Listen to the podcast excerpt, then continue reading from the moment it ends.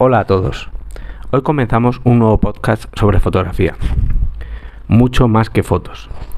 Un podcast pensado para los amantes de la fotografía, tanto amateur como algo más profesional.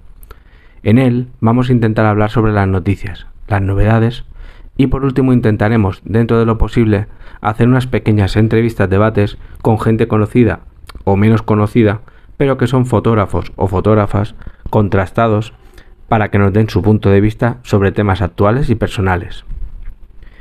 Este primer podcast, al que he querido llamar Cero, es a modo de presentación.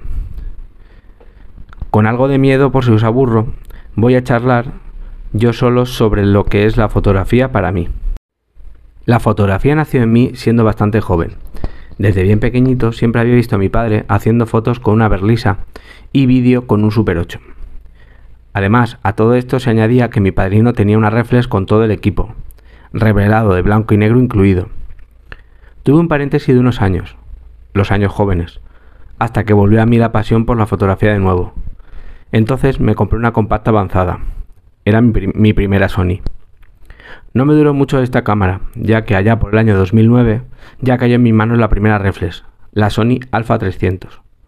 A su vez, vino mi primer foro, sonistas.com, el cual dejó una huella imborrable en mí, tanto fotográficamente por los conocimientos adquiridos y personalmente porque conocía personas maravillosas.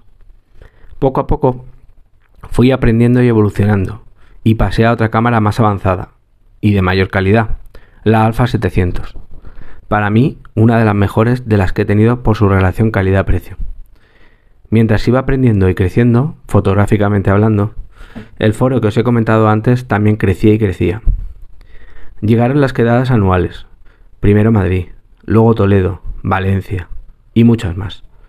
En el camino iba conociendo grandes amigos, Joan, Javier, Fernando, Alberto, Emilio, Remón y muchos, muchísimos más.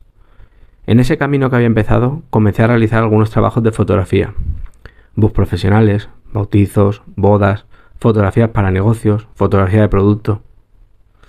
Y bueno, más o menos esta es mi pequeña historia.